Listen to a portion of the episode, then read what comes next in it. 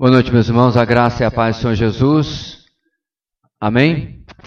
Ah, ok.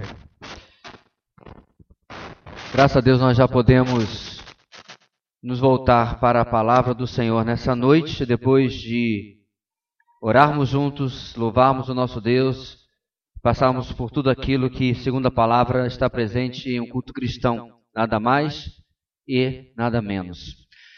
Nós vamos continuar hoje, irmãos, na 28 mensagem no livro de Atos. Eu quero convidar você a voltarmos para o capítulo 10, onde nós vamos para a parte B, a segunda parte da mensagem que começamos na semana passada.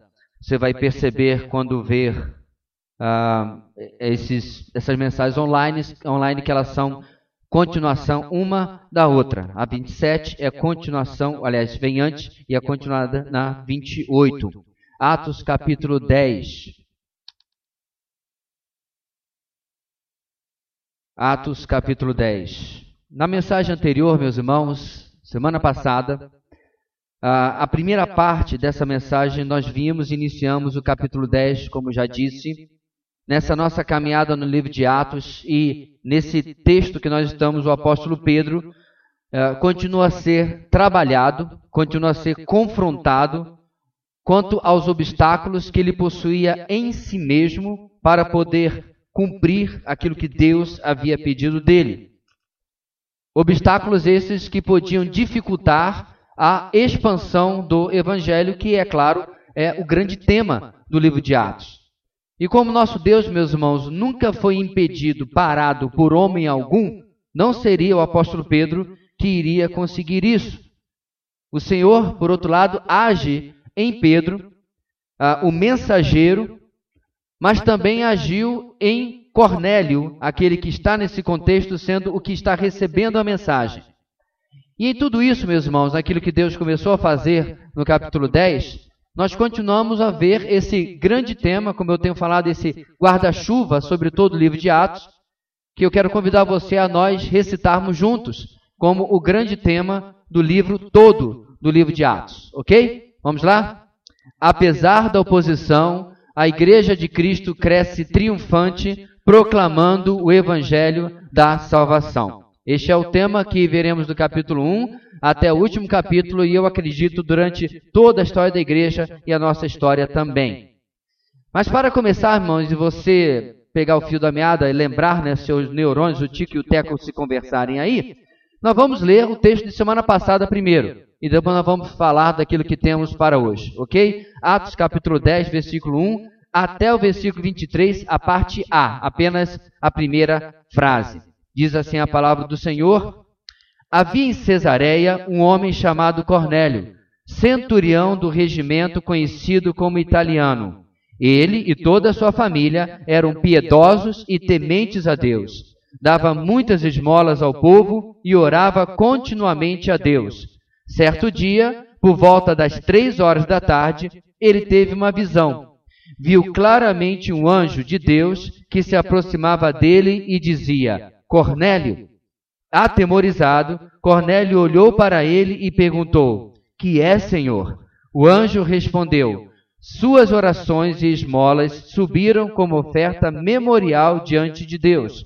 Agora mande alguns homens a Jope para trazerem um certo Simão, também conhecido como Pedro, que está hospedado na casa de Simão, o curtidor de couro, que fica perto do mar. Depois que o anjo que lhe falou se foi, Cornélio chamou dois dos seus servos e um soldado piedoso dentre dos seus auxiliares, e contando-lhes tudo o que tinha acontecido, enviou-os a Jope. No dia seguinte, por volta do meio-dia, enquanto eles viajavam e se aproximavam da cidade, Pedro subiu ao terraço para orar. Tendo fome, queria comer. Enquanto a refeição estava sendo preparada, caiu em êxtase. Viu o céu aberto e algo semelhante a um grande lençol que descia à terra, preso pelas quatro pontas, contendo toda espécie de quadrúpedes, bem como de répteis da terra e aves do céu.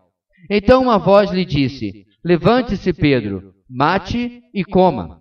Mas Pedro respondeu: De modo nenhum, Senhor, jamais comi algo impuro ou imundo. A voz lhe falou segunda vez: Não chame impuro ao que Deus purificou. Isso aconteceu três vezes, e em seguida o lençol foi recolhido ao céu. Enquanto Pedro estava refletindo no significado da visão, os homens enviados por Cornélio descobriram onde era a casa de Simão e chegaram à porta. Chamando, perguntaram se ali estava hospedado Simão, conhecido como Pedro. Enquanto Pedro ainda estava pensando na visão, o Espírito lhe disse: Simão, três homens estão procurando por você. Portanto, levante-se e desça. Não hesite em ir com eles, pois eu os enviei. Pedro desceu e disse aos homens: Eu sou quem vocês estão procurando. Por que motivo vieram? Os homens responderam: Viemos da parte do centurião Cornélio. Ele é um homem justo e temente a Deus, respeitado por todo o povo judeu. Um santo anjo lhe disse que o chamasse à sua casa, para que ele ouça o que você tem para dizer. Pedro os convidou a entrar e os hospedou. Nós vimos, irmãos, desde o começo da nossa caminhada, incluindo esse texto, ah, vimos desde o capítulo 1 diversos pontos principais. E hoje nós vamos ver esse resumo pela última vez. Não tem como nós continuarmos até o capítulo 28, passando capítulo por capítulo. Então, se você está perdido no fio da meada, você pode entrar no nosso canal no YouTube e acompanhar. Não tem outro jeito. Capítulo 1, nós vimos o seguinte, irmão. Nós vimos o final dos 40 dias de Jesus com os discípulos após a sua ressurreição.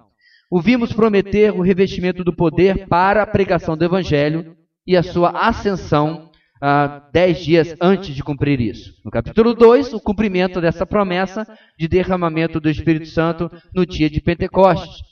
Nós vimos o sermão de Pedro, três mil vidas se converterem de uma só vez, e a igreja crescendo nesta santa rotina do ensino da doutrina dos apóstolos, na oração e na comunhão.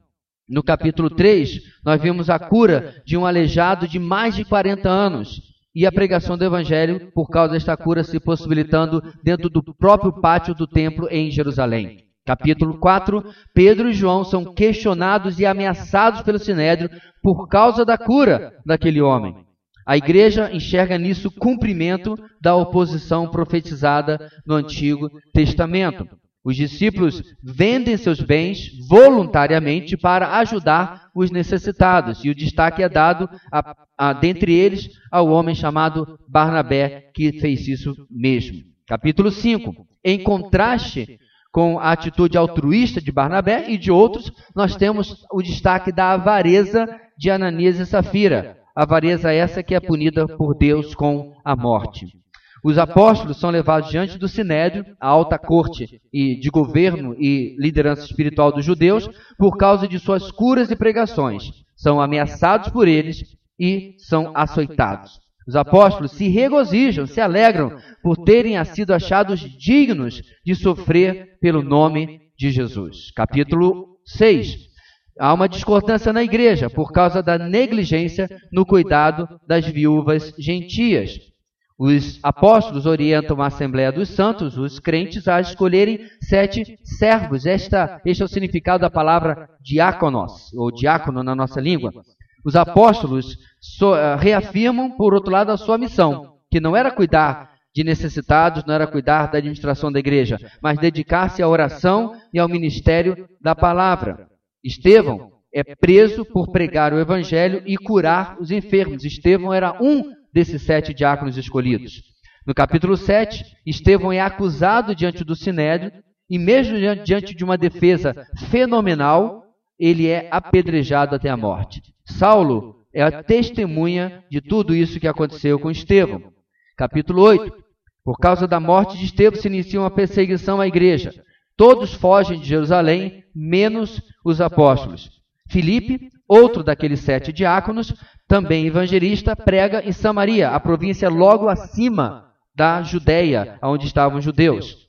Filipe é ordenado por um anjo a seguir e por uma estrada deserta, deixando Samaria para trás. Nessa estrada, ele leva a conversão e ao batismo a um eunuco, um alto oficial da rainha da Etiópia. Capítulo 9.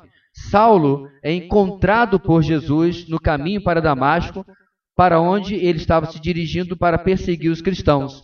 Ananias vai ao encontro de Saulo para curar a sua visão, batizá-lo e trazê-lo para o seio da igreja em Damasco. Ali em Damasco, Saulo começa o ministério imediatamente, testemunhando que Jesus é o Filho de Deus. Diante da perseguição, após realizar um bom trabalho em Damasco, Saulo foge para Jerusalém. Após continuar seu ministério em Jerusalém, também acontecem atentados contra sua vida e ele foge para Tarso, a sua cidade natal. E aí entra ou volta a figura de Pedro. Ele sai a uma viagem pastoral, mas é levado à oportunidade de pregação do evangelho em Lida e Jope, cidades de maioria judaica. Perdão, cidades de maioria gentia, ou seja, não judaica. Em Cesareia, um anjo aparece a Cornélio, o texto nós acabamos de relembrar, e ordena que ele mande chamar a Simão Pedro.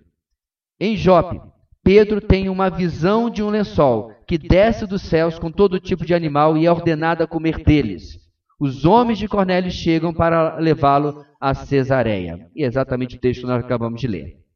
Bem, irmãos, Recapitulação é importante. Agora vamos à matéria nova. Nova não, porque já tem dois mil anos, né? Mas nova na nossa série. Agora vamos continuar no capítulo 10, irmãos, e nós veremos Deus é, continuando e terminando de trabalhar em Pedro para mudar a sua mentalidade judaica e exclusivista. Por que isso é importante? Falamos semana passada. Se o objetivo do Evangelho, Atos 1,8, era que ele chegasse até os confins da terra. Não tem judeu em, todo, em toda a terra, muito menos até os confins da terra. A mentalidade de Pedro, irmãos, simbolizava a mentalidade de toda a igreja, ou a maior parte da igreja da época. Se isso não mudasse, a igreja continuaria enfurnada em Jerusalém, da onde ela só saiu por causa de perseguição. Então, este trabalho que ele está fazendo é importantíssimo, um trabalho que Deus está fazendo nele. Ele estava mudando, porém, ele ainda não compreendia o completo acesso de gentios ao evangelho, ou seja, dos não-judeus. Eu creio que até este momento, quando Pedro viu em Samaria, porque ele foi até lá quando as pessoas se converteram por causa de Filipe, pregando lá, quando ele viu em Jope Lida não-judeus se convertendo, ele via como uma exceção como casos isolados. E Deus ainda precisa, portanto, mudar a visão do seu apóstolo. E nós vamos continuar hoje, irmãos, vendo o tema que vimos semana passada no texto de Atos, capítulo 10. O Senhor da igreja trabalha soberanamente nos homens para o progresso da igreja. O Senhor da igreja trabalha soberanamente nos homens para o progresso da igreja. E Pedro, nesse momento, como eu disse, irmãos, ele é mais crucial para essa mudança em toda a igreja do que próprio apóstolo Paulo, que um dia viria a se chamar apóstolo aos gentios. Isso porque o Senhor está levando sua igreja a cumprir a sua própria ordem, dada, como eu disse, em Atos capítulo 1, versículo 8.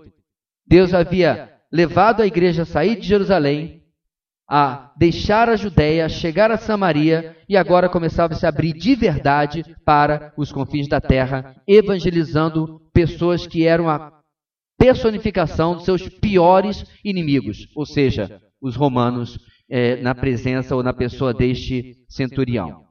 Na semana passada nós vimos dois pontos. O primeiro ponto que nós vimos da nossa mensagem foi o seguinte: a soberania de Deus prepara as pessoas para serem alcançadas, e vimos Deus, versículo 1 versículo 8, trabalhando na pessoa de Pedro. Ah, desculpe, na pessoa de Cornélio. Na segunda parte, versículos 9 ao 23a, a soberania de Deus nos prepara para alcançar as pessoas, e nós vimos isso sendo feito na pessoa, aí sim, de Pedro, como eu acabei de dizer, ao contrário.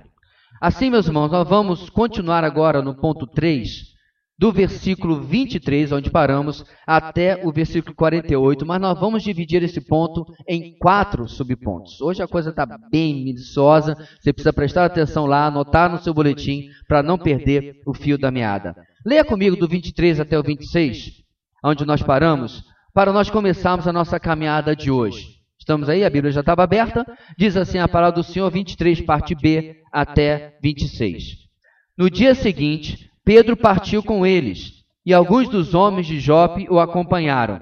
No outro dia chegaram a Cesareia. Cornélio os esperava com seus parentes e amigos mais íntimos que tinha convidado. Quando Pedro ia entrando na casa, Cornélio dirigiu-se a ele e prostrou-se aos seus pés, adorando-o. Mas Pedro fez levantar-se, dizendo: Levante-se, eu sou um homem como você. Nosso terceiro ponto, meus irmãos, diz o seguinte: a soberania de Deus age nas oportunidades para o progresso do Evangelho. E no pequeno texto que nós lemos, iniciando 3.1, mesmo que as pessoas estejam limitadas nas trevas. É uma frase inteira.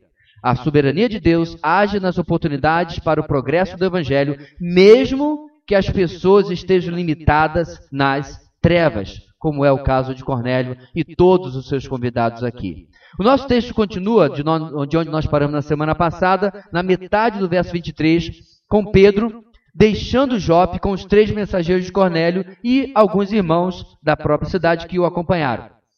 A soberania do nosso Deus, irmãos, já age nesse momento em levar irmãos, além de Pedro, certamente esses irmãos de origem judaica, também até o encontro com Cornélio.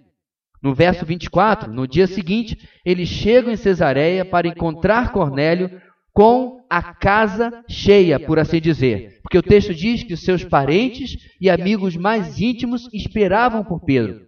Agora, para para pensar, irmãos, sem telefone, sem e-mail, sem WhatsApp, sem nenhum outro meio imediato de aviso, ele apenas convocou, convidou, reuniu este não tão pequeno grupo assim, confiante de que o anjo não o havia ordenado a chamar a Pedro à toa.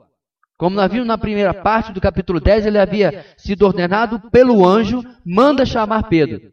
Ato contínuo, ele convoca, convida, bem, sendo um centurião, vou mais para o convoca os seus parentes, os seus amigos, porque uma reunião muito importante iria acontecer. Aqui, meus irmãos, ou pelo menos até aqui, nós vemos uma atitude fantástica da parte de Cornélio. Uma atitude proativa, uma atitude digna de imitação por nossa parte. Isto é, a mensagem que seria recebida era importante demais para ser reservada por Cornélio apenas para si, talvez a sua esposa e seus filhos, apenas aqueles da sua casa. Ele tinha urgência de compartilhar uma mensagem a qual ele não conhecia ainda. Mas sendo um homem, e é o que está dizendo desde o começo do capítulo 10, temente a Deus, sendo um homem piedoso, ele tinha a, a impressão, o instinto de que algo importante viria a ser falado. Isso me lembra, meus irmãos, o texto de 2 Coríntios, capítulo 4, versículo 7. Eis que temos esse tesouro em vaso de barro, para que a excelência desse poder que está em nós não seja nossa, mas seja de Deus. Cornélio aqui mesmo antes de sua conversão, é este vaso de barro que está ansioso de compartilhar o tesouro que iria receber, o qual ainda não compreendia completamente com outros. Agora vamos fazer aqui um contraste. Cá estou eu. Eu conheço, irmãos, mesmo a minha limitação humana, um milhão de vezes o que é este tesouro, o que é esta mensagem, o que é este evangelho, o que é esta pregação, do que esse homem aqui do texto. Cadê a minha urgência? Cadê a minha proatividade? Cadê a minha iniciativa? Como dizia minha mãe quando eu era pequeno, cadê o meu expediente? Quando minha mãe pedia uma coisa e a gente era meio mole para resolver, ela dizia: Menino, tem expediente. Não sei se eu ainda falo hoje em dia. Será que eu tenho expediente para Deus? Será que eu tenho iniciativa para Deus? Nós vamos falar mal de Cornélio daqui a pouquinho, não se preocupe, mas o primeiro ponto aqui, meus irmãos, na vida de Cornélio é que ele era um homem interessado em que outras pessoas tivessem acesso àquilo que ele tinha. Conta-se que nas ruas de Londres haviam dois homens que um, passavam um pelo outro o tempo todo, um correndo para o culto e outro correndo para os bares, para os bordéis, para as coisas da vida. Um belo dia, o que ia para os bares e bordéis parou o crente, o cristão que estava indo para o culto e disse: Para onde você vai todo dia? Com tanta pressa, tão arrumado. Ah, eu vou para a igreja cultuar a Deus. E ele pergunta: o que, que você ouve lá? Eu ouço a mensagem mais maravilhosa, mais importante, a mensagem que transforma a vida. E ele achava que ele estava dando uma lição de moral no promíscuo, no bêbado, no homem da vida. E depois de ouvir tudo aquilo, aquele homem promíscuo da vida disse: Se isso é tão importante, você passa por mim todo dia, indo em sentido a esse lugar e eu para outro, por que você nunca me parou e disse? É nem a perna manca na nuca, isso é a casa toda. Me admira, irmãos, um homem que ainda não sabe da preciosidade da mensagem que iria ouvir no final deste capítulo, mas é um homem interessado. Agora, contudo, prometi a vocês que eu ia falar mal dele. No verso 25, se manifesta a limitação mencionada no nosso subtítulo 3.1. Cornélio, ao ver Pedro, repete a atitude pagã, idólatra, com a qual esteve acostumado toda a sua vida. A cultura greco-romana certo? A Grécia dominou por décadas, quase um século, toda a cultura do quase da Índia até a extremidade da Bretanha, chamada na época. E deixou a sua marca, e aí vem a cultura romana, a cultura greco-romana como um todo, aqui simbolizada em Cornélio, era cheia de narrativas nas quais deuses e semideuses conviviam com os meros mortais. A famosa história, por exemplo, de Hércules, é exemplo disso. No mínimo você assistiu o desenho animado. Era aquele que era o fruto de uma visita dos deuses a uma mera mortal. E aí estava um semideus andando no meio das pessoas. É óbvio que isso nunca existiu, porém, isso estava no pensamento deles. Então, ah, para os olhos ainda limitados de Cornélio, lá estava alguém que era o mais próximo possível de uma divindade até onde ele podia ter encontrado na vida. E aí, ele se prostra aos pés de Pedro e o adora. É interessante, meus irmãos, que todas as vezes que isso ocorreu no Novo Testamento, todos tiveram a mesma atitude de recusa e de horror até que Pedro teve aqui. Por exemplo, Paulo e Barnabé recusaram a adoração em Listra. Isso está lá no capítulo 14 de Atos ainda. Em Apocalipse capítulo 19 e depois capítulo 22, o anjo precisou repreender o próprio apóstolo João que talvez sobrecarregado pelas visões e revelações que ele testemunhava, perdeu o senso do certo e errado por alguns momentos e também se prostrou para adorar ao anjo. Apenas um ser, meus irmãos, um ser apenas com S maiúsculo em todo o Novo Testamento passou pela mesma situação e não repreendeu ninguém, não corrigiu ninguém, e esse ser é o Jesus de Nazaré. Ele é o único que andou sobre a terra que você podia se prostrar aos pés dele, e eu digo para vocês, ia ser difícil me tirar de perto daquele tornozelo. Todos os outros, de forma equivocada que receberam, tal como Pedro, o corrigiram. Assim, meus irmãos, diante da limitação de Cornélio, Pedro precisa, no verso 26, corrigi-lo. E ele o faz, e isso é interessante, com brandura. Ele faz até com certa ternura e compreensão, mesmo que para o judeu aquilo que estava acontecendo era algo extremamente horrendo. Para vocês terem uma ideia, meus irmãos, a mentalidade judaica foi tão curada da idolatria no cativeiro babilônico que eles não podem suportar absolutamente nenhum símbolo que eles digam que seja idolatria, que seja uma imagem. Então, mesmo para Pedro, qual gesto de Cornélio seria um absurdo, ele fala com ele com brandura.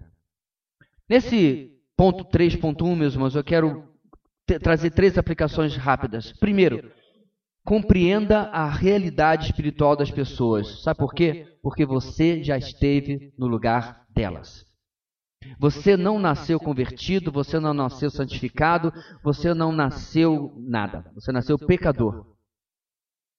Na verdade, quando Paulo escreve aos Tessalonicenses, ele vai dizer: e aqueles que são isso, são aquilo, são mentirosos e adúlteros, não herdarão o reino de Deus. E aí Paulo fala: tais foram alguns de vocês.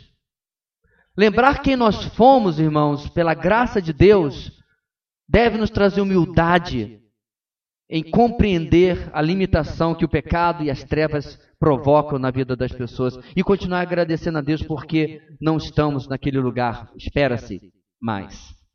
Portanto, compreenda a realidade espiritual das pessoas. Segundo, compreendendo essa realidade, responda com brandura, mesmo que você fale a verdade com firmeza. Porque Pedro disse a verdade a Cornélio, mas tratou com brandura. A verdade e amor, irmãos, não são excludentes. Eles não se cancelam, eles se unem e se juntam. Na verdade, Paulo fala aos Efésios: seguindo a verdade em amor, O grande problema é que quando nós somos muito verdade ou muito amor. Isso não é cristianismo. Cristianismo é quando nós tratamos com brandura, com amor, mas não negamos de falar a verdade às pessoas, porque, disse Jesus, conhecereis a verdade e a verdade os libertará. Mas às vezes a nossa falta de brandura dificulta que as pessoas ouçam a verdade. Terceira aplicação, tem uma atitude finalmente proativa para proclamar o evangelho tal como Cornélio foi ou teve. E aí, qual seria a avaliação da sua atitude? Ela é realmente proativa? Aí você ora, Deus me leva para as vidas, para as almas. O Senhor me leva aos perdidos. Mas eu não saio do lugar. É como aquela pessoa que diz, Senhor, eu queria ter um jardim. Mas preferência que ele aparecesse sozinho.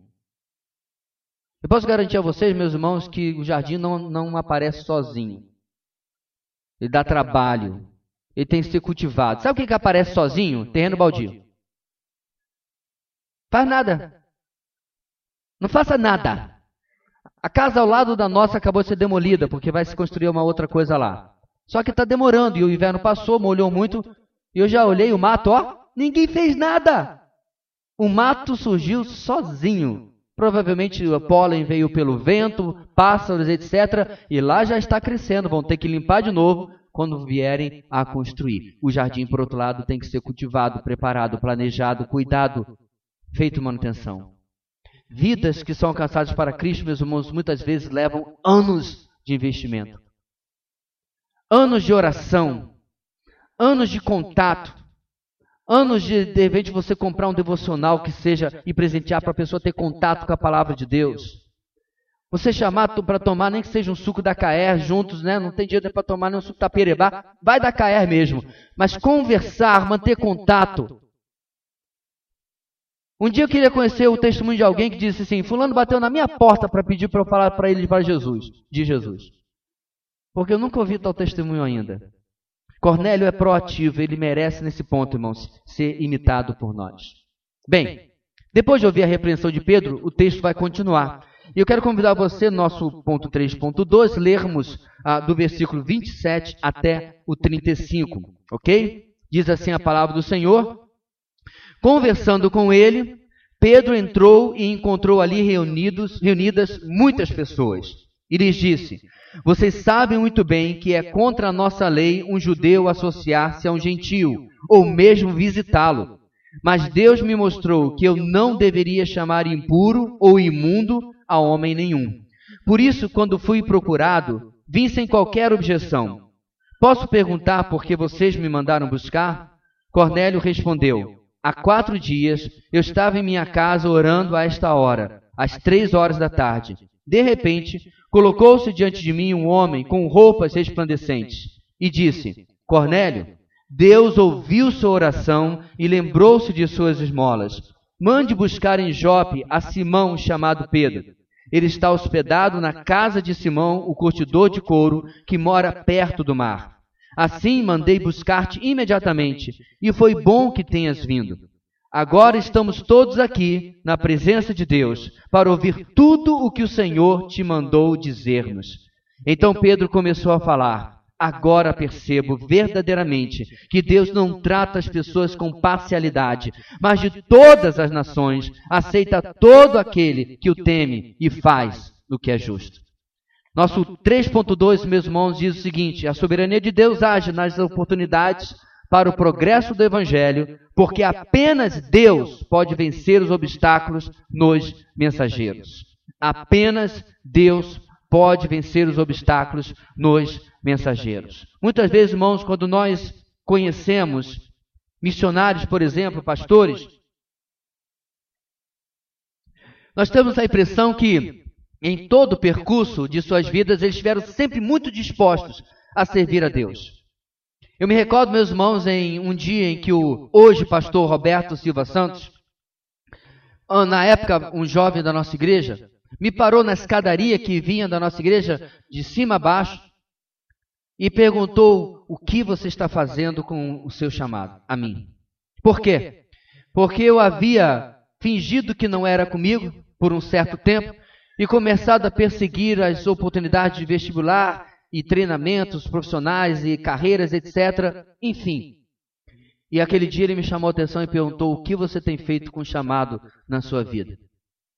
Ou seja, o que eu quero dizer é que nem sempre aquele missionário que você vê sendo muito abençoado no campo, ou pastor, ou o que quer que seja, sempre esteve tão disposto assim a servir a Deus. Deus trabalha retirando, vencendo obstáculos na vida dos mensageiros. Bem, tal como viemos falando, irmãos, Pedro era essa peça-chave para que toda a igreja em Atos saísse da sua bolha judaica certo? E cumprisse a ordem do Senhor de ir até os confins da terra, não apenas buscando judeus, mas todos os homens. Contudo, a mentalidade de Pedro precisava ser mudada definitivamente. E agora, irmãos, no verso 27 em diante, Deus vai terminar esse trabalho, vai continuar isso e terminar. O texto diz: muitas pessoas estavam ali esperando Pedro. Como dissemos, irmãos, resultado da confiança e da proatividade de Cornélio ah, em confiar nas palavras do anjo, na seriedade daquilo que seria ouvido ali. No versículo 28, Pedro deixa claro a sua posição original, a sua situação como judeu que não poderia se associar com gentios. Mas logo em seguida ele já deixa claro também que isso não era algo que ele poderia concordar mais. E qual a razão? Qual a razão dele dizer que agora eu já não penso mais assim? Deus havia lhe mostrado que não deveria chamar de impuro ou de imundo a homem algum. Quando é que Deus fez isso, irmãos? Na visão que ele teve lá no terraço da casa de Simão Curtidor, ainda em Jope. A visão era de um lençol com animais. Mas era uma visão, era uma analogia, era uma metáfora. Deus não queria necessariamente que Pedro começasse a comer porco e todos os animais que na lei judaica eram proibidas. Deus queria que Pedro visse algo maior, que era sua limitação e seu preconceito para com seres humanos. No verso 29, Pedro diz que por isso ele veio sem hesitar, tal como o Espírito lhe havia ordenado, e pergunta por que o haviam chamado.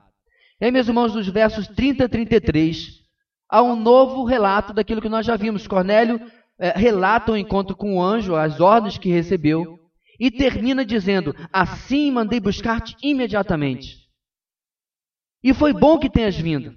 Agora estamos todos aqui na presença de Deus para ouvir tudo que o Senhor te mandou dizer-nos. Irmãos, veja bem, eu sei que isso aqui não acontece muito, mas que coisa maravilhosa que pudesse acontecer esta semana na nossa vida, né? Eu não me refiro ao anjo, não me refiro à visão e alguém chegar e dizer assim: Eu reuni os meus parentes, eu reuni os meus amigos mais próximos, mais íntimos, para ouvir o que você tem a nos dizer.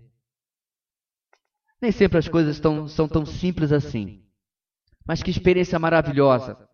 É Deus, meus irmãos, em sua misericórdia, compreendendo as limitações do seu apóstolo, retirando quaisquer já dificuldades e deixando a faca e o queijo, como a gente fala, tudo preparado para que ele pudesse ali trazer a mensagem que nós vamos ver daqui a pouco.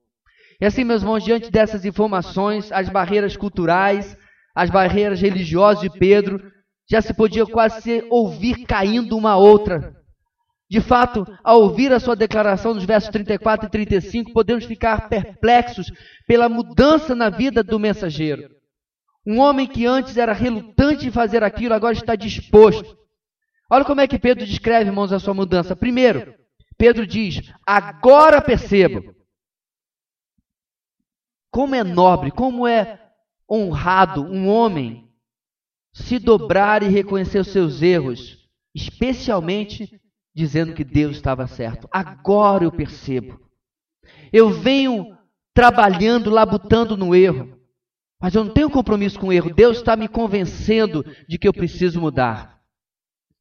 E eu quero pegar aqui, meus irmãos, um gancho e dizer: semana após semana, você, ou dia após dia, na verdade, você tem um contato com a palavra de Deus. Quantas vezes você pode dizer para o Senhor essa semana: Senhor, agora eu percebo os erros do meu caminho?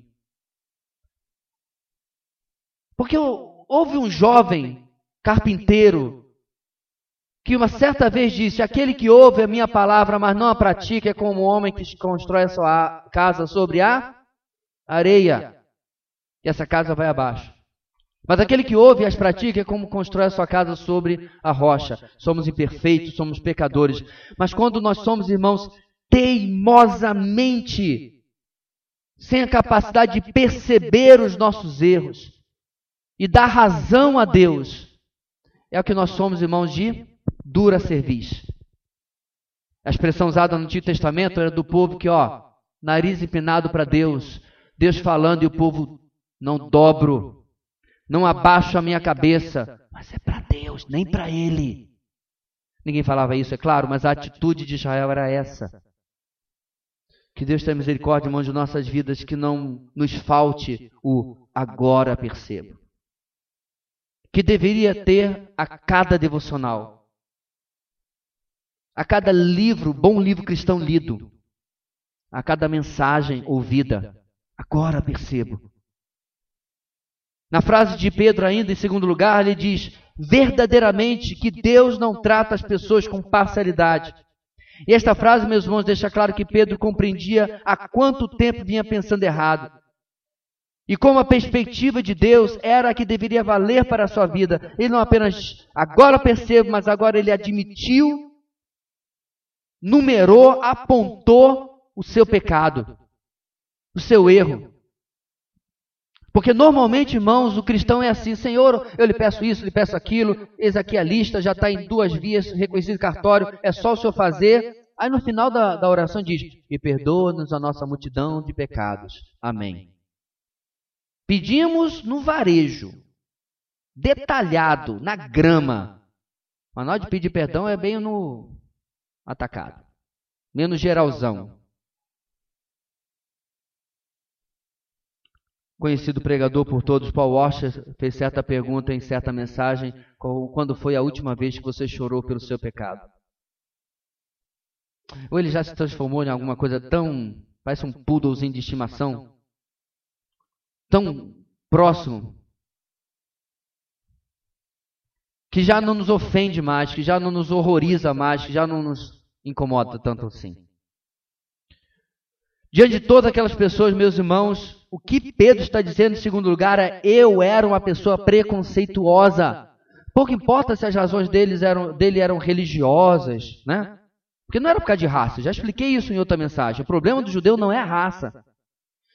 Podia ser a pessoa negra, branca, parda, azul, que se convertesse ao judaísmo, ele era abraçado. Ok? O problema nunca foi raça, o problema era religiosidade. E ele admite, irmãos, diante daquelas pessoas das quais ele nunca viu na vida, verdadeiramente, que Deus não trata as pessoas com parcialidade, ou Deus não faz acepção de pessoas. Terceira coisa nessa frase de Pedro final, meus irmãos, ele diz: Mas de todas as nações. E para mim, meus irmãos, e para você, que aqui na igreja cantamos de todas as tribos, povos e raças. Cântico lindo, né? Isso aqui é óbvio, ululante. De todas as nações, da Pedro. Você não sabia isso aqui ainda não? Está lá em Mateus capítulo 28. Você não ouviu, você estava presente. Vão por todo mundo e pregue o evangelho a toda criatura. Você vê, meus irmãos, a religiosidade a clausura ideológica, a falácia tem um poder medonho. Que a gente não vê o óbvio, a gente tem que explicar para Pedro até agora que a grama é verde. Mas não mais, porque Deus completou a obra dele. Ele diz: Mas de todas as nações, Pedro agora, meus irmãos, está numa constatação que para nós é óbvia, mas para ele as cadeias de religiosidade e a dureza estão sendo desintegradas na vida do seu mensageiro, na vida do mensageiro do Senhor. Em quarto, quarto e último lugar, nessa última frase, ele diz: Em todas as nações, Deus aceita todo aquele que o teme e faz o que é justo. Nessa parte final, irmãos, dessa declaração, de maneira nenhuma aqui uma salvação, o ensino de uma salvação pelo mérito, pelas obras, por um bom caráter, nada do gênero, nada disso. Porque a primeira parte diz que Deus aceita aquele que o teme e faz o que é justo. Quem é que faz o que é justo? Aquele que teme a Deus. O temor a Deus, meus irmãos, equivale a confiar e reverenciar a Deus. E isso define aquilo, aquele que faz o que é justo. Fazer o que é justo nesse texto não é apenas fazer o que é correto. Há ateus e homens que abominam a ideia de, de Deus e do cristianismo que fazem as coisas de maneira correta, mas não é isso que está aqui. O justo aqui é aquele que teme ao Senhor. Portanto, meus irmãos, apenas Deus pode vencer os obstáculos nos seus mensageiros. Pedro, meus irmãos, era uma pessoa com limitações, contudo, era uma pessoa disposta. Você sabe por que, meus irmãos, muitas vezes os obstáculos e limitações na nossa vida nunca passam disso mesmo, de serem obstáculos e limitações? Porque nos falta dar o primeiro passo. Veja bem, primeiro você obedece. Mesmo que depois você venha questionar e entender o que Deus mandou lhe ordenar. Deixa eu exemplificar aqui. Deus lhe ordenou para você ir até o hospital fazer aquela visita, ou a casa do outro fazer aquela visita, ou pregar aquela pessoa que trabalha 38 anos do seu lado na mesa do escritório. Antes de você perguntar qualquer coisa a Deus, obedeça, dê o passo. Chega lá e diz: E aí? E o jogo desse fim de semana? Você não sabe nem o que falar. Dê o passo. Obedeça. Peça graça a Deus, sabedoria para conseguir o momento, o jeito de falar do Evangelho ou marcar o um encontro, ter uma continuidade daquilo. Depois você questiona. Essa disposição, meus irmãos, de Pedro, além de já ser fruto do que Deus vinha trabalhando nele, é o que possibilita que o trabalho continue. Ele não é teimoso, ele não é enrijecido. Você é teimoso e enrijecido, irmão? Você é de dura serviço? Pastor, como é que eu descubro isso? Ainda bem que você perguntou. Qual foi a última coisa que Deus lhe mandou fazer e você continua até hoje sem fazer? Faz uma hora, faz um dia, faz uma semana?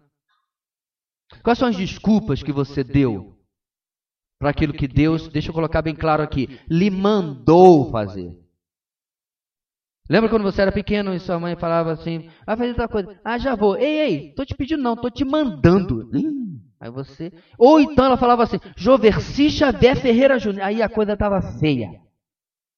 Falou o nome todo, você já pode esperar que tem vara aí, né? Às vezes nós esquecemos, meus irmãos, que muito acima de pai, mãe, patrão, nosso Deus ordena, nosso Deus comanda, nosso Deus decreta. E ainda assim, nós que somos pó, muitas vezes não obedecemos. Ele é o olheiro, somos o barro, e muitas vezes nós invertemos estes papéis. O texto vai continuar, meus irmãos, e agora vamos chegar a uma parte extremamente importante. Dos versículos 36 em diante até o 43, Pedro agora vai falar o que ele veio ali falar para esse povo. Diz assim, meus irmãos, versículo 36: Vocês conhecem a mensagem enviada por Deus ao povo de Israel, que fala das boas novas de paz por meio de Jesus Cristo, Senhor de todos. Sabem o que aconteceu em toda a Judéia, começando na Galiléia, depois do batismo que João pregou. Como Deus ungiu a Jesus de Nazaré com o Espírito Santo e poder, e como ele andou por toda parte fazendo bem e curando todos os oprimidos pelo diabo, porque Deus estava com ele. Nós somos testemunhas de tudo que ele fez na terra dos judeus e em Jerusalém, onde o mataram, suspendendo-o no madeiro. Deus, porém, o ressuscitou no terceiro dia e fez que ele fosse visto, não por todo o povo, mas por testemunhas que designara de antemão, por nós que comemos e bebemos com ele, depois que ressuscitou dos mortos. Ele nos mandou pregar ao povo e testemunhar que foi a ele que Deus constituiu juiz de vivos e de mortos. Todos os profetas dão testemunho dele, de que todo o que nele crê recebe o perdão dos pecados mediante o seu nome. Em terceiro lugar, meus irmãos, a soberania de Deus age nas oportunidades para o progresso do Evangelho através unicamente da pura mensagem de salvação. Apenas, unicamente, somente através da pura mensagem da salvação. Nesse nosso terceiro trecho dessa noite, irmãos, diante da ansiosa expectativa de Cornélio e seus convidados, Pedro começa a expor fatos sobre a vida de Cristo de uma forma muito semelhante, inclusive ao roteiro que Marcos vai usar para o seu evangelho. Lembrando, inclusive, que o próprio Pedro aqui foi a principal fonte e autoridade para o evangelho de Marcos.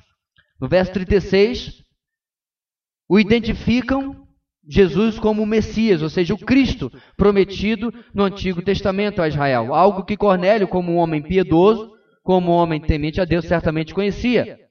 O destaque aqui, meus irmãos, está na expressão final. Este Jesus era Senhor de todos. Mas não um Senhor como César, como Cornélio estava acostumado. Não um dominador de povos. Ele era o Senhor que trazia boas novas de paz. Literalmente, o Senhor que evangelizava a paz. Nos versos 37 e 38, há um resumo do início do ministério de Jesus na Galiléia e depois da Judéia. Tudo debaixo da unção, isto é, da escolha de Deus, o que significa a palavra unção. Ungido é o escolhido.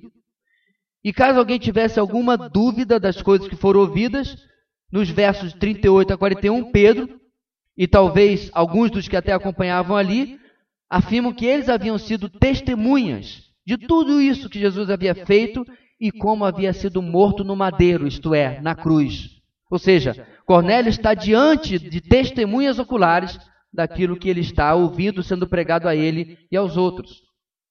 É interessante, meus irmãos, que esta clareza de dizer ele foi morto na cruz sempre esteve presente na pregação apostólica. Não tinha, Deus tem um plano maravilhoso para a sua vida. Sorria, Jesus te ama. Deixa eu te dar um abraço em nome de Deus. Não tinha isso, não.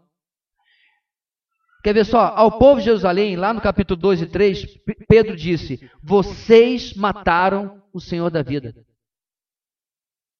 Aos líderes judaicos, eles disseram: Vocês o crucificaram.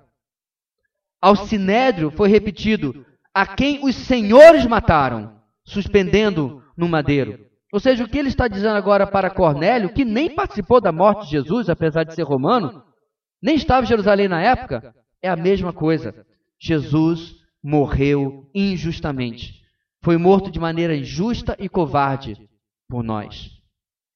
Mas eles também eram testemunhas selecionadas por Deus, diz o texto, dentre todo o povo de Israel, para testemunhar a sua ressurreição. Inclusive, haviam comido e bebido com Jesus. Ou seja, Jesus não era uma visão, Jesus não era uma visagem, ele era literalmente de carne e osso, como diz o verso 40, ele havia sido visto.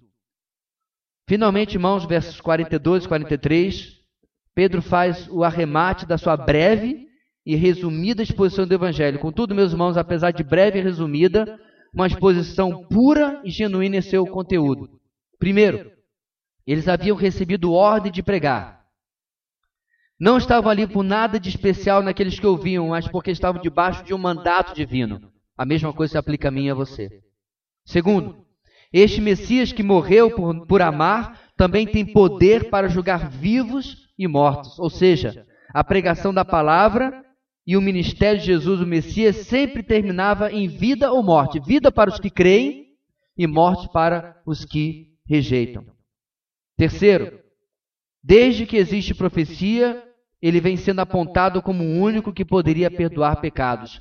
Isso está inclusive em Isaías 53, 11. Olha lá. Depois do sofrimento de sua alma, ele verá a luz e ficará satisfeito. Pelo seu conhecimento, meu servo justo, isso é 800 anos antes de Cristo, viu, irmãos? Justificará a muitos e levará a iniquidade deles. Depois do sofrimento de sua alma, ele verá a luz e ficará satisfeito. Pelo seu conhecimento, meu servo justo justificará a muitos e levará a iniquidade deles. Isaías 53, 11.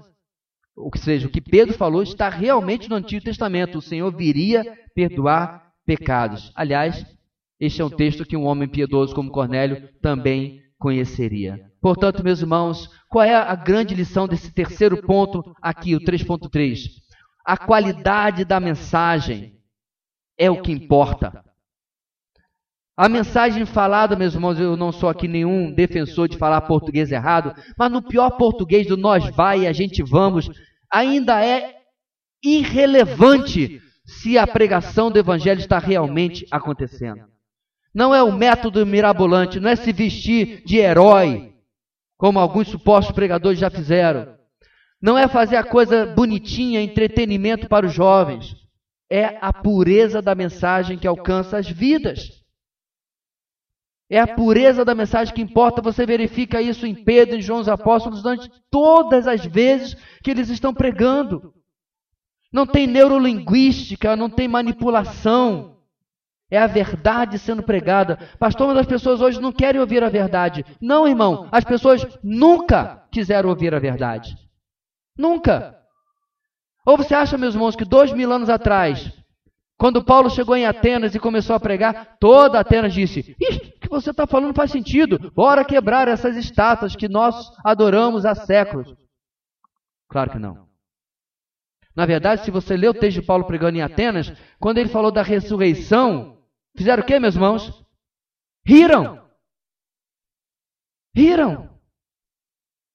Porque estavam cheios da sua própria religiosidade. Mesmo que mil vezes riam da verdade que você esteja pregando. O que importa é aquela um, uma vez, quando a, a mensagem pura e genuína do Evangelho produz aquilo que Deus deseja produzir com ela. Quantas vezes, meus irmãos, nós queremos, entre aspas, ajudar Deus o que é algo sem sentido nenhum. E tentamos, de uma certa forma, tornar a mensagem mais palatável. Sabe o que é palatável? Pega uma comida, tira todo o açúcar ou todo o sal. Dá até para comer, mas não tem paladar, correto? E aí você vai, tá sem, tá sem sabor o que está sendo pregado. Deixa eu botar um pouquinho de sal, deixa eu botar um pouquinho de açúcar. Deus não precisa da minha e da sua ajuda. Pregue a verdade em amor, em brandura. Seja uma pessoa simpática. O evangelho não é antipático. Né? Ninguém está aqui para você ficar apontando o dedo e jogando fogo e enxofre em cima das pessoas. Seja um exemplo de servidão às pessoas, mas pregue a verdade.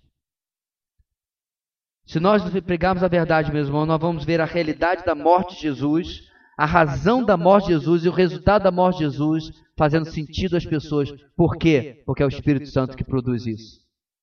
Não somos nós. É o Espírito que produz isso na vida das pessoas. Tem certeza, pastor? Não sei. Vamos ver o resto do texto para ver se eu tenho certeza? Versículo 44 a 48. A palavra de Deus termina dizendo o seguinte, irmãos: Enquanto Pedro ainda estava falando estas palavras, o Espírito Santo desceu sobre todos os que ouviam a mensagem. Os judeus convertidos que vieram com Pedro ficaram admirados de que o dom do Espírito Santo fosse derramado até sobre os gentios, pois os ouviam falando em línguas e exaltando a Deus. A seguir, Pedro disse: Pode alguém negar a água, impedindo que estes sejam batizados? Eles receberam o Espírito Santo como nós. Então ordenou que fossem batizados em nome de Jesus Cristo. Depois pediram a Pedro que ficasse com eles alguns dias. Então, meus irmãos, nós já vimos que, mesmo que as pessoas estejam limitadas às suas trevas, Deus tira os obstáculos. Nós já vimos porque Deus apenas pode vencer os obstáculos em nós, os mensageiros. Nós já vimos que através unicamente da pura mensagem de salvação, e em quarto e último lugar, porque apenas Deus pode produzir salvação. Pastor, essa frase é óbvia, eu sei, mas a gente precisa ser lembrado dela muitas vezes. Apenas Deus pode produzir salvação. Nosso texto termina, meus irmãos, com um acontecimento tanto maravilhoso quanto espantoso. Algo, sem dúvida, que deveria nos deslumbrar cada vez que acontece. Como que um cego volta a ver? Como que um morto volta à vida? Como que um escravo é libertado? A resposta é a obra soberana de Deus na salvação. O homem sem Deus está cego, morto e escravo. Até onde eu sei, meus irmãos, na lógica ensina que um cego não volta a enxergar sozinho, um morto não volta à vida sozinho e um escravo não se autoliberta. Precisa de uma obra única, lateralmente única. Uma obra feita unicamente de um lado, de um Deus que é soberano na salvação, ou nas palavras de Jonas, a salvação pertence ao Senhor. No verso 44, no mesmo instante em que Pedro pregava, Não houve ali nenhuma manipulação, não houve nenhum apelo, diga-se de passagem. Não houve nenhum tom, vamos ouvir uma música em tom menor. Você que está aqui hoje, levante a sua mão, venha à frente. Eu vou dar mais uma oportunidade. Vamos cantar mais uma vez. Nada disso. Absolutamente nada disso. A pura pregação do Evangelho é seguida no versículo 44, em que o Espírito Santo cai sobre aqueles que estavam ouvindo. A obra da regeneração acontece nas vidas de Cornélio, de seus familiares e de seus amigos. E é isso que significa quando diz o Espírito Santo desceu sobre todos os que ouviam a mensagem. E a descrição, meus irmãos, de que isso realmente estava acontecendo ficava clara pelo aquilo que está nos versos 44 e 45. Tal como no dia de Pentecostes, tal como aconteceu em Samaria, aqueles novos irmãos, Cornélio e todos os seus, começaram a falar, e aqui é importante destacar, em outros idiomas. Idiomas que eles não conheciam. O mesmo que aconteceu em Jerusalém, em Atos 2, o mesmo que aconteceu em Samaria, quando Filipe pregou, o mesmo acontece aqui na casa de Cornélio. Qual é a similaridade dos três eventos, irmãos? Em que esses três eventos se parecem? Vamos lá. Em Pentecostes, a igreja estava sendo inaugurada e, como um sinal para os judeus que visitavam Jerusalém, os 120 cristãos que ali estavam começaram a pregar nas mesmas línguas das pessoas que tinham vindo de mais de 10 lugares diferentes. Então você sai lá da sua terra, 3 mil quilômetros para Jerusalém, para uma festa no dia de Pentecostes. Você até fala um aramaico ali, você arranha, mas sua língua é a língua de Creta, por exemplo. Você é um cretense. E daqui a pouco você ouve um judeu falar das maravilhas de Deus e falar de um Jesus na sua língua materna e dialeto seu, como diz uma música. E eu acredito que até sem sotaque. Imperfeito cretense. Isso aconteceu em Jerusalém, como um sinal para os judeus que estavam ali. Ah, ok, pastor. Em Samaria, ok. Em Samaria, meus irmãos, que era terra de um povo mestiço, um povo misturado de judeu com gentil, ok? Um povo desprezado pelos judeus. Filipe prega o evangelho e a, o mesmo fenômeno acontece. Quem chega ali? Pedro e outro apóstolo. Novamente, meus irmãos, um sinal para os judeus de que Deus estava dizendo: presta atenção, o evangelho não é só para vocês.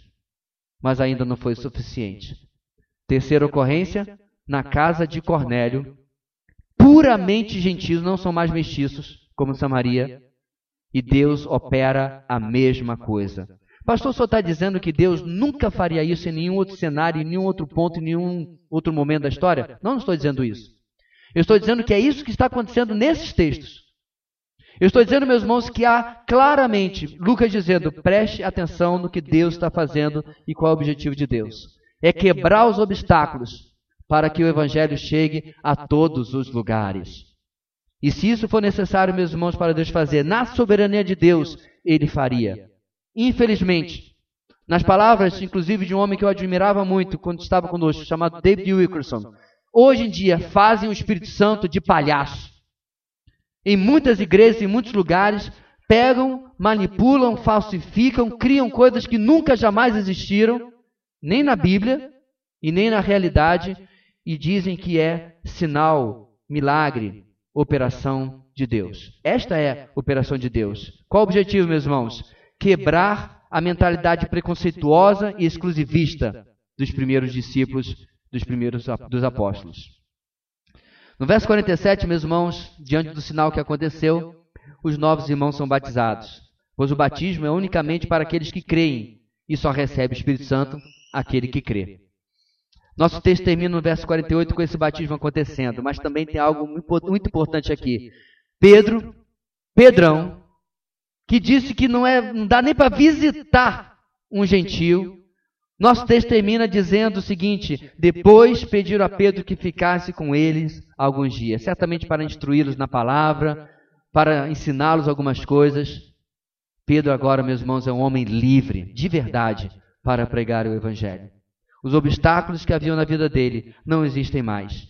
Tanto é, meus irmãos, que poucos anos depois, na sua primeira carta a todas as igrejas, no capítulo 9, versículo 2, versículo 9 e 10, Pedro escreveria o seguinte: Vocês, porém, falando para todos os cristãos, judeus e gentios, vocês, porém, são geração eleita, sacerdócio real, nação santa, povo exclusivo de Deus, para anunciar as grandezas daquele que o chamou das trevas para a sua maravilhosa luz. E eu fico pensando em Pedro, pensando em Cornélio. Versículo 10: Antes vocês nem sequer eram povo, mas agora são povo de Deus. Não haviam recebido misericórdia, mas agora a receberam. Ele compreendeu, meus irmãos, que não é a sua etnia que determina a ação de Deus, mas todo aquele que teme a Deus e faz o que é justo. Se você está aqui essa noite, esta é a mensagem do Evangelho. Largue a sua vida de pecado.